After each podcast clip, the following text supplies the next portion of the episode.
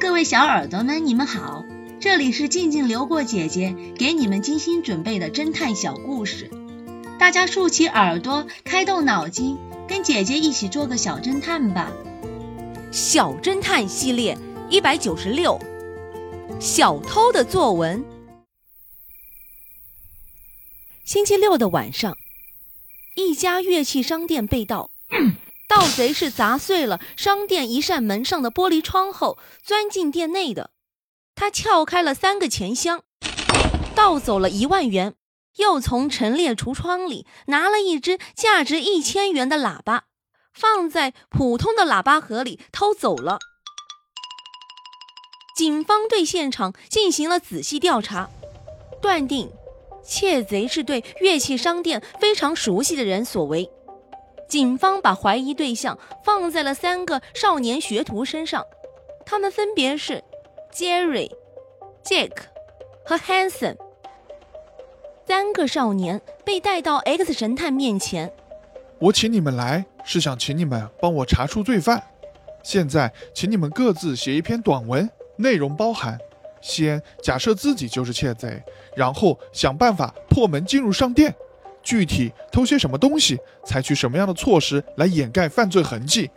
半个小时以后，X 神探让他们停笔，并让他们三个人朗读自己写的短文。杰瑞极不情愿地读着：“星期六的早晨，我对乐器商店进行了仔细的观察，发现后院是最理想的下手地方。到了晚上，我打碎了一扇。”边门的玻璃窗，爬了进去。我先去找钱，然后从橱窗里拿了一个很值钱的喇叭。我轻手轻脚地溜出了商店。